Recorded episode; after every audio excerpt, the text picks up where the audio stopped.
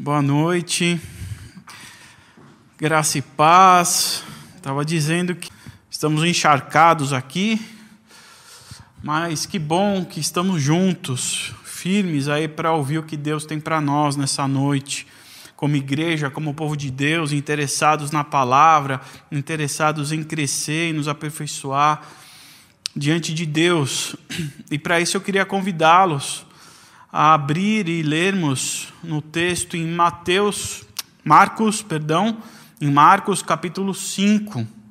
Eu quero ler a partir do verso 21.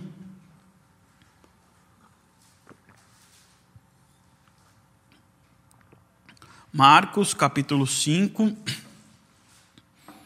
a partir do verso 21.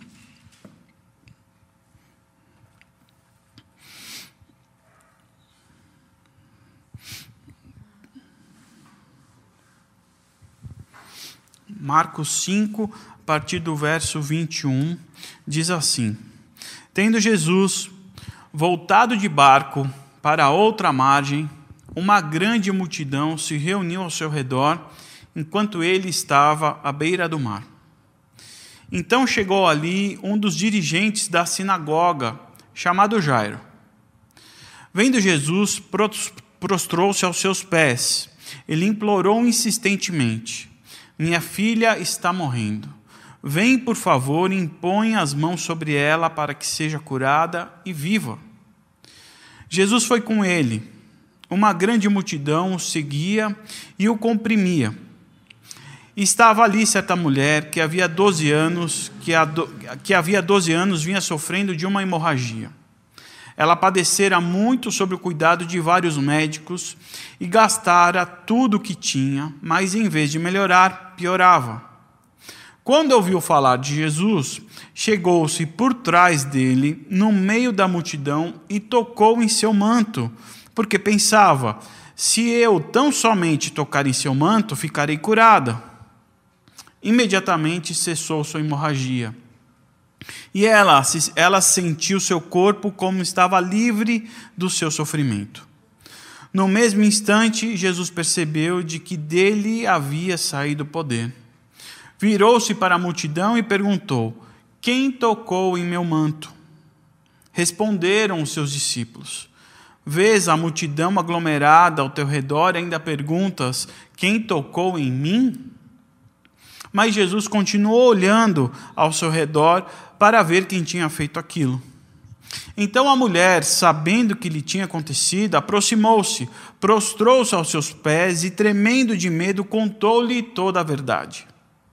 Então ele lhe disse: Filha, a tua fé lhe curou. Vá em paz e fique livre do seu sofrimento.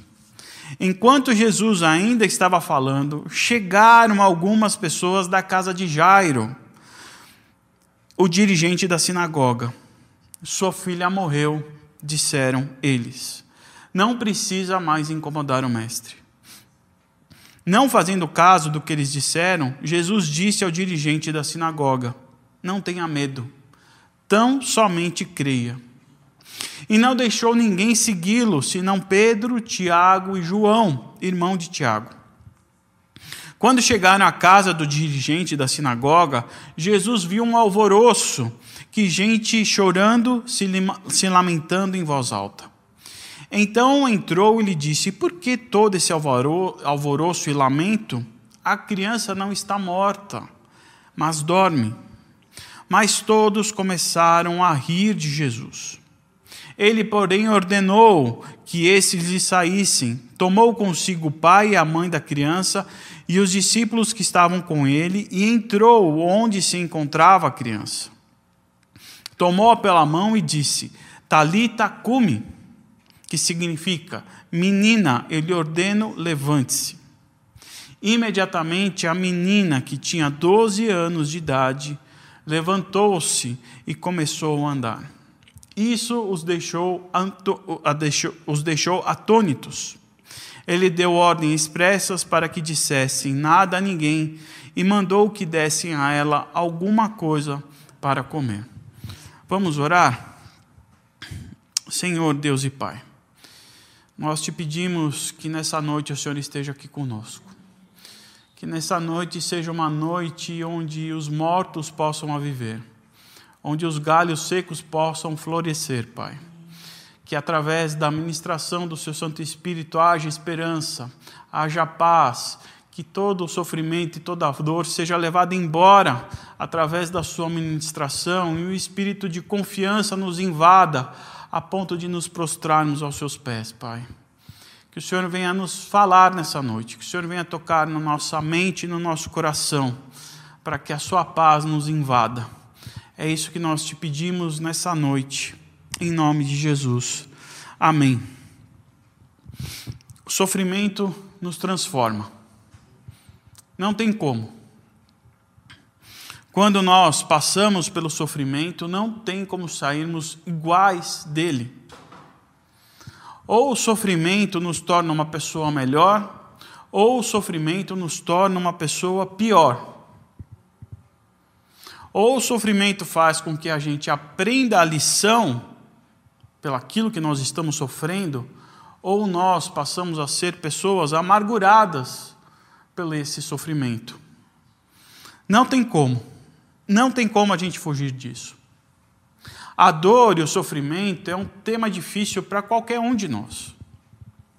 Quando passamos por dificuldades, quando passamos por aflições, quando nós estamos envoltos em meio ao sofrimento, o que nós mais queremos é que ele acabe rápido, que saia logo. Por isso é um tema difícil. Mas não é um tema da qual nós conseguimos fugir. Todos nós, de alguma forma ou em algum momento, de alguma maneira, iremos experimentar o sofrimento e a dor. Às vezes de uma forma mais intensa e mais duradoura, e outra de forma mais suave e menos duradoura. E quando nós nos deparamos com sofrimento, quando nós nos deparamos com a dor, quando nós estamos aflitos, a pergunta que geralmente nós fazemos é: Senhor, nos ajude. Senhor, o Senhor vai nos livrar dessa? Senhor, até quando? E parece que essa foi a pergunta que Jairo e a mulher hemorrágica fizeram a Jesus. Antes de Jesus encontrá-los, ele estava sendo expulso de Gadara, na outra margem do rio. Depois que Jesus esteve lá libertando um homem das mãos de espíritos imundos e colocá-lo em porcos, que esses porcos caíram em precipício, o povo não se conformou com o que Jesus fez. Por incrível que pareça, o povo não se, não se conformava com o que Jesus tinha feito aquele homem, tirado aqueles espíritos e jogados nos porcos. E eles então expulsaram Jesus da presença deles. E Jesus se retira. Interessante é que enquanto alguns desejavam Jesus o mais longe possível, possível, outros aguardavam ansiosamente Jesus do outro lado da margem, lá em Cafarnaum, especialmente essas duas pessoas, protagonistas desta história: Jairo um homem cuja filha estava à beira da morte, e uma mulher anônima que sofria de uma doença incurável há anos. Ambos sofrendo, ambos aflitos. Primeiro eu queria falar um pouco sobre Jairo. Jairo não era um homem qualquer. E a gente percebe isso quando nós lemos Marcos quando o quanto Jairo era importante. Marcos menciona Jairo mais pelo que ele fazia do que pelo seu nome. Perceba que ele fala o chefe da sinagoga. Ele menciona mais esse termo chefe da sinagoga do que o nome Jairo. Porque ele era chefe, ele cuidava da sinagoga. Sinagoga era e é um local de reunião dos judeus ele se tornou popular quando os judeus eh, se dispersaram de Jerusalém em razão do cativeiro que sofreram pela Babilônia. Como os judeus não podiam ir ao templo, eles se reuniam nesses lugares chamados sinagogas, para que eles pudessem aprender a discutir a palavra, a, a, a leitura das Escrituras. Essas sinagogas nós existem até hoje, nós podemos vê-las em qualquer lugar. E Jairo era responsável pela organização dessas reuniões. Era o chefe administrativo. Era um homem respeitado pelos judeus, pela comunidade. Era conhecido como um homem importante. Era nas sinagogas que o pessoal orava. Era na sinagoga que os judeus liam as Escrituras. Era na sinagoga que os judeus ensinavam. Mas também era na sinagoga onde os muros da religiosidade foram erguidos. E, consequentemente, a visão daquele povo, do povo judeus, não conseguiram ver o Messias que estava chegando. E foi de dentro dessa sinagoga que os principais algozes de Jesus saíram. E foi dentro da sinagoga que saiu um homem e que se prostrou diante de Jesus e implorou pela vida da sua, vida, da sua filha. Ela estava prestes a morrer. E ela só tinha 12 anos. E essa provavelmente é uma das piores coisas que pode acontecer a qualquer um.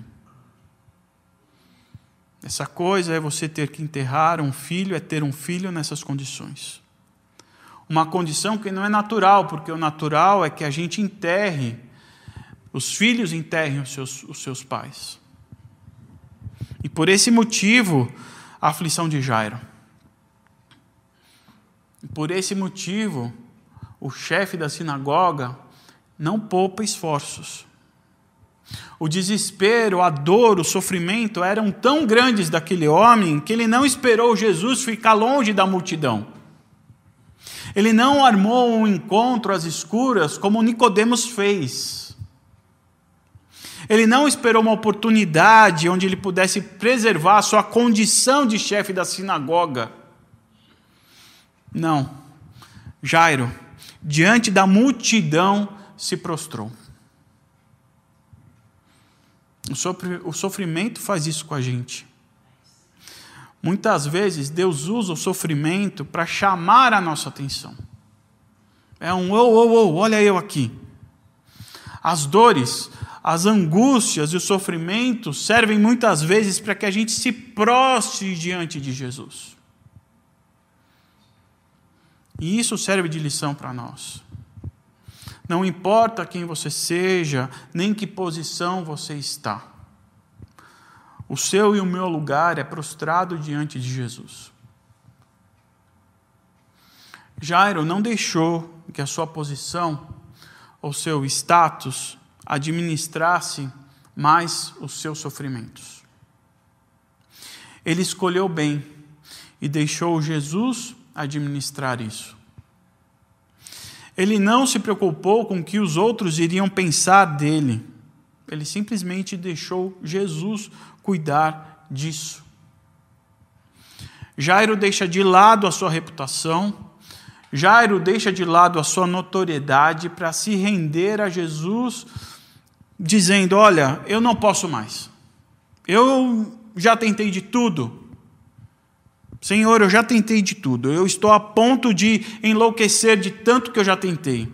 Mas a minha filha, a minha filha que só tem 12 anos, vai morrer. Ela vai morrer. Tudo que sempre nós quisemos, tudo que nós mais queríamos vai acabar. Ela vai morrer. Jesus ouve aquele homem. Jesus presta atenção no que Jairo queria. E Jesus então vai socorrer. Mas não antes de uma mulher cruzar o seu caminho. Enquanto Jesus estava indo à casa de Jairo, em meio a uma multidão que se aglomerava, uma mulher aparece e toca em Jesus. Era uma mulher que estava sofrendo com uma hemorragia há mais de 12 anos. Há 12 anos aquela mulher sangrava. Há 12 anos aquela mulher sofria. E o sofrimento que essa mulher passava não era só em razão do seu estado físico que gerava fraqueza. Não, é só, não era só em razão das dores. Não era só por causa da doença. Porque uma mulher numa condição como a dela não poderia viver em comunidade. Para qualquer mulher no período menstrual, ela não poderia viver em comunidade, qualquer mulher. Nem seu marido poderia tocá-la. Imagine uma mulher que não parava de sangrar. Ela era uma mulher cansada, física e mentalmente. Ela já havia tentado de tudo. Ela já havia gastado todo o dinheiro que ela tinha com, seu, com os médicos. mas ela talvez como a sua última tentativa, movida por um pingo de fé, ela conseguiu encarar a multidão. Ela encarou os olhos e os olhares de condenação da multidão, se enfiou no meio daquela gente, e esticando o braço, tocou nas vestes de Jesus.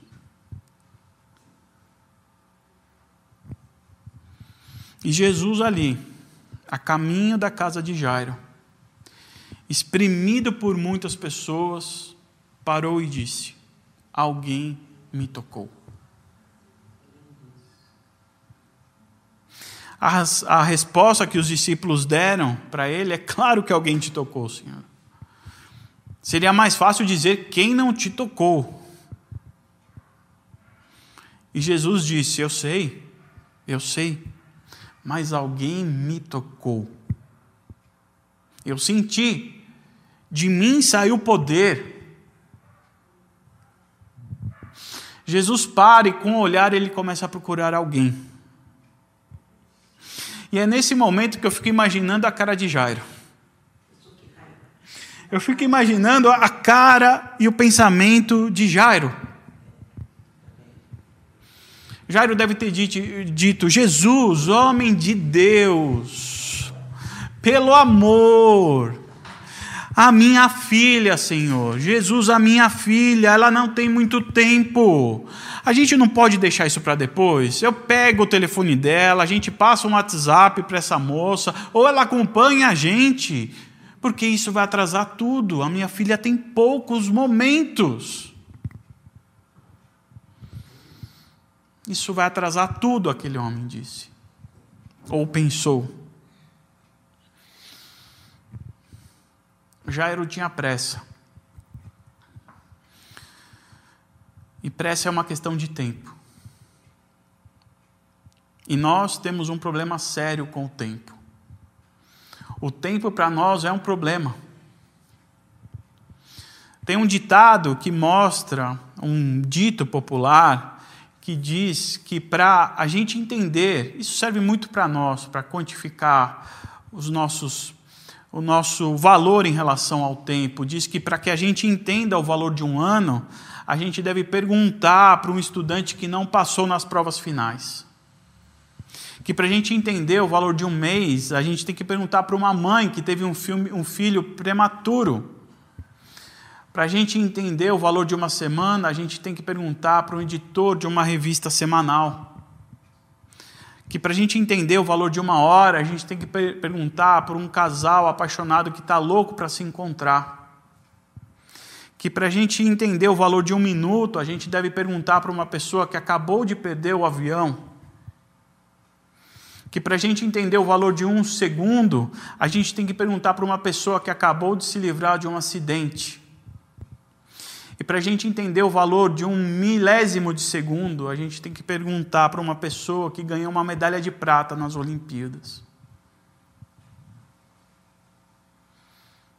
Nós sim temos um problema com o tempo, onde ele é valioso, onde muitas vezes determina a nossa situação. Nós valorizamos o tempo dessa maneira.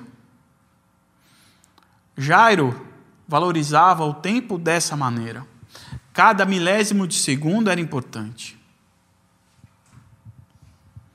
Ele deve ter dito para o Senhor: Jesus, eu sei que essa mulher também é importante, mas cada milésimo de segundo vai fazer a minha filha ganhar a medalha de prata. Senhor, eu sei que a vida dessa mulher é importante, mas convenhamos, eu cheguei primeiro, né? Eu tenho preferência aqui. Mas Jesus simplesmente congela toda essa situação do Jairo. E o que ele faz é ir ao encontro do coração sangrando daquela mulher. Sim, a hemorragia dela havia parado. Quando ela toca, ela sentiu isso, que a hemorragia havia estancado. Mas agora Jesus precisava fazer o seu coração parar de sangrar. Então aquela mulher, morrendo de medo, se apresenta a Jesus e diz: Ele diz a ela, filha, a sua fé lhe curou. Vá em paz e fique livre do seu sofrimento. Jesus cessou a sua hemorragia, o seu problema. Seu problema ele foi sarado, foi estancado e o seu coração foi cauterizado. Jesus devolveu a sua saúde. Jesus devolveu ela à comunidade. Jesus devolveu a ela a sua dignidade. Jesus lhe deu um novo coração. Mas espera lá, essa história não é a história de Jairo? O que, que a gente está falando sobre essa mulher? Enquanto todos ali se alegravam pelo fato da mulher estar completamente restaurada, uma notícia chega da casa de Jairo e joga um balde de água fria em todos ali. Alguém vem e diz: Jairo, deixa o mestre em paz. Deixa ele seguir, ele tem muita coisa para fazer. Infelizmente não deu tempo. E ela se foi. E aí, novamente, eu imagino a reação de Jairo. Ele deve ter batido na perna, ter ficado um, um, um, jogando peso em cada lado do seu corpo e disse: Jesus, eu não disse ao Senhor, eu não falei isso. Eu não falei que era caso de vida ou morte, que todo e qualquer segundo era importante. Porque do contrário, eu não precisava ter me exposto dessa maneira. Eu me expus diante de toda a comunidade. Se fosse dessa maneira, eu não tivesse aberto tantas coisas que eram importantes e cruciais para mim. Jesus olha para ele e disse: Não tenha medo. Tão somente creia. E eu admiro a capacidade de Jairo aqui. Eu admiro porque, diante do fato da morte da sua filha, admito, admiro que, diante da, de tanta coisa que ele abriu mão, Jairo, diante do fim, estando num beco sem saída, mais uma vez ele confiou em Jesus. Ele aceitou o convite de Jesus que dizia: Jairo, confie em mim. Jairo, confie em mim. E esse convite é para nós nessa noite. Esse convite é para mim. Esse convite é para você. Confia. Confia. Você está diante do fim? Confia. Confia. E Jesus seguiu em frente foi até a casa do Jairo. Chegando na casa do Jairo, ele disse a todos: Ela está dormindo. Sabe o que aconteceu? Todos que estavam lá riram. Riram. E rir é o que fazem todos aqueles que não conhecem o poder da capacidade de Jesus. A vida é feita de muitos desafios. A vida é uma caminhada de muitas armadilhas, de muitos tropeços e de muitas quedas. Não são poucas, são muitas. A vida é feita e refeita através de muitos, muitos recomeços. Às vezes são tropeços que faz a gente só se desequilibrar. Outras vezes os tropeços quebram a nossa cara. E quando a gente quebra a nossa cara nesses tropeços, e ao tentarmos nos reerguer, muitas pessoas riem de nós. Riem dizendo: Sério mesmo? Você vai tentar de novo. Mais uma vez. Olha para você. Olha para sua cara. Olha para o seu estado. Você está todo quebrado. Não dá mais. É o fim. Sabe o que acontece? Muitas vezes a gente acredita nessas risadas. Muitas vezes essas risadas nos fazem desistir. Jairo poderia ter acreditado nessas risadas. Jairo poderia ter falado: É, Jesus, não dá mais. Desculpa. Mas aqueles que são discípulos de Jesus, aqueles que creem no poder de Jesus, eles se enchem de coragem e entram no quarto, mesmo que lá, nesse cômodo, já tenha um corpo frio começando a feder. Um discípulo, aquele que acredita no poder do terceiro dia, passa pelo vale cheio de ossos secos, acreditando. Um discípulo, aquele que acredita no poder de Jesus de Nazaré, caminha pelo vale da sombra da morte. Agora, quem não for um discípulo, ri. Porque rir é a única coisa que lhe resta. Ele ri porque não acredita. Ele ri porque está vazio. E não tem por que acreditar mesmo. A história termina com Jesus devolvendo a vida àquela menina de apenas 12 anos. A história termina com um lar refeito, com uma família em festa, devolvendo alegria. E o que Jesus nos ensina aqui é que o tempo, para, nesse caso de Jairo, e para nós, o tempo não importa. Um tempo é só um adjetivo que está preso à nossa linha terrena. E Jesus ele não tem compromisso com o tempo. O compromisso com Jesus é com a vida não, não importando o tempo que nós estejamos. Se são 12 anos de sofrimento ou se é uma eminência de uma perda precoce. Jesus ele é comprometido com a vida. E eu já vou encerrando, lembrando que Jesus é o único, o único, que pode reverter a dor o sofrimento pelo qual nós estamos enfrentando. Jesus restaurou a vida daquela mulher, que sangrava há anos. Jesus restaurou a vida da família de Jairo. Histórias essas que são constratantes o tempo todo. Jairo era chefe da sinagoga, importante figura na cidade. Ela é uma mulher anônima. Jairo era o líder de uma comunidade religiosa. Ela, em virtude da sua doença, excluída da comunidade. Jairo era rico. Ela gastou tudo o que tinha para tentar se curar. Jairo conviveu 12 anos com a sua filha. Ela conviveu 12 anos com uma doença que a impedia de ser mãe. Jairo fez um, um pedido público a Jesus. Ela se aproximou de Jesus com um toque silencioso.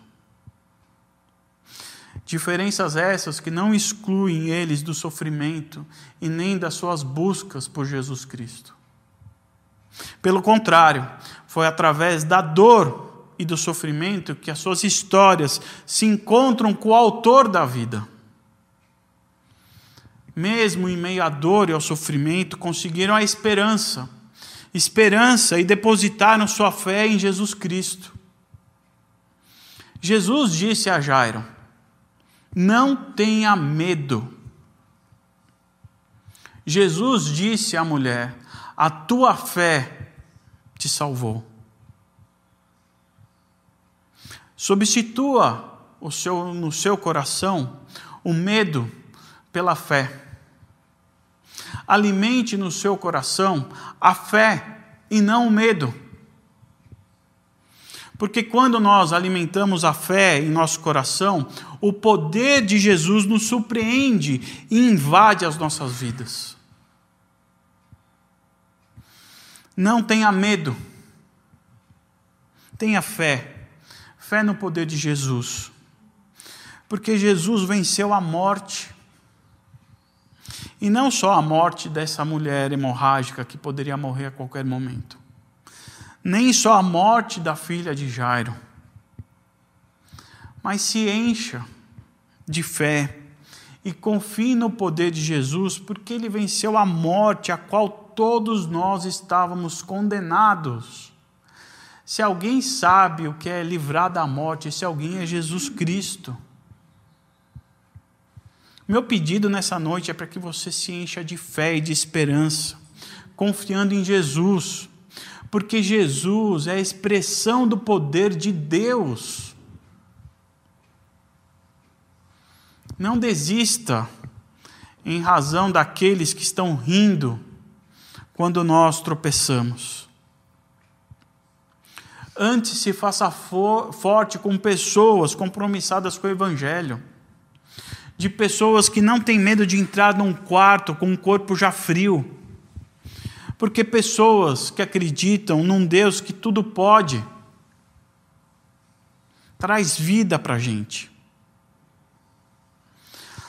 A palavra para mim, a palavra de Deus para mim e para você nessa noite é confie. Confie. Confie. Eu quero encher seu coração de confiança. Paulo disse para Timóteo: Pois Deus não nos deu um espírito de covardia, e é forte essa palavra, né? Covardia. Deus não nos deu um espírito de covardia, mas de poder, de amor e de equilíbrio. Olhe para Jesus. Olhe para Jesus. Vá ao seu encontro. Se prostre diante dele. Toque nele. Leve ele para sua casa. Ele está te esperando. Ele quer estar junto de você. Confie, confie. Não temas. Se encha de fé, se encha de esperança, se encha de confiança. Porque quando a gente se enche de fé e de confiança, a gente experimenta o poder de Jesus Cristo. Amém? Eu queria cantar uma música para a gente fazer dela a nossa oração e depois a Letícia encerra orando com a gente.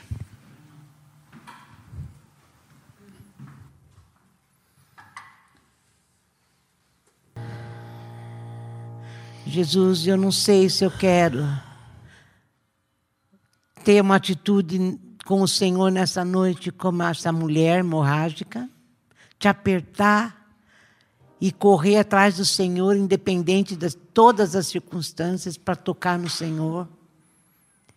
Não sei se eu quero, Senhor, ficar como Jairo, que mesmo no desespero que o Senhor estava demorando, mas seguiu com ele. Mas eu sei de uma coisa. O Senhor parou, tanto para essa mulher como para Jairo. Todas as vezes que te tocamos, às vezes nem da maneira que devíamos tocar para agarrar o Senhor. O Senhor para para nós. Senhor, vem parar na nossa história nessa noite. Vem interferir e vem fazer aquilo que o Senhor faz muito bem, a tua vontade. Ninguém pensa melhor para nós, nem nós mesmos, do que o Senhor. Para para nós nessa noite. Vem parar na minha vida, vem parar na vida da minha família. Vem parar, Senhor, na vida do meu filho. Vem parar, Jesus. E muda tudo e abala tudo que pode ser abalado. Para que fique só aquilo que está firmado no Senhor, que vamos levar para a vida eterna. Jesus, mas o melhor de tudo, que o Senhor mesmo coloca no nosso coração, essa fé bendita, que vem do céu, é um dom essa confiança que faz o nosso coração dilatar mais e mais. E poder, Senhor, saber que nessa confiança a gente pode esperar. Porque o Senhor vai tocar. Muito obrigada, Jesus, porque o Senhor ainda é o mesmo. Obrigada, Jesus, porque é no Senhor que a gente vive. Obrigado por tudo quanto o Senhor tem feito ao Senhor toda a nossa adoração. E a melhor maneira que eu sei de te adorar é fazer a tua vontade. Eu me rendo ao Senhor nessa noite. Louvado seja o teu santo nome. Fiquem com Deus, Deus abençoe. Mais uma semana longe, mais perto, mais perto do Senhor. Perto do Senhor agarra nas vestes do Senhor, sabendo que qualquer coisa que te aconteça, Ele para para você.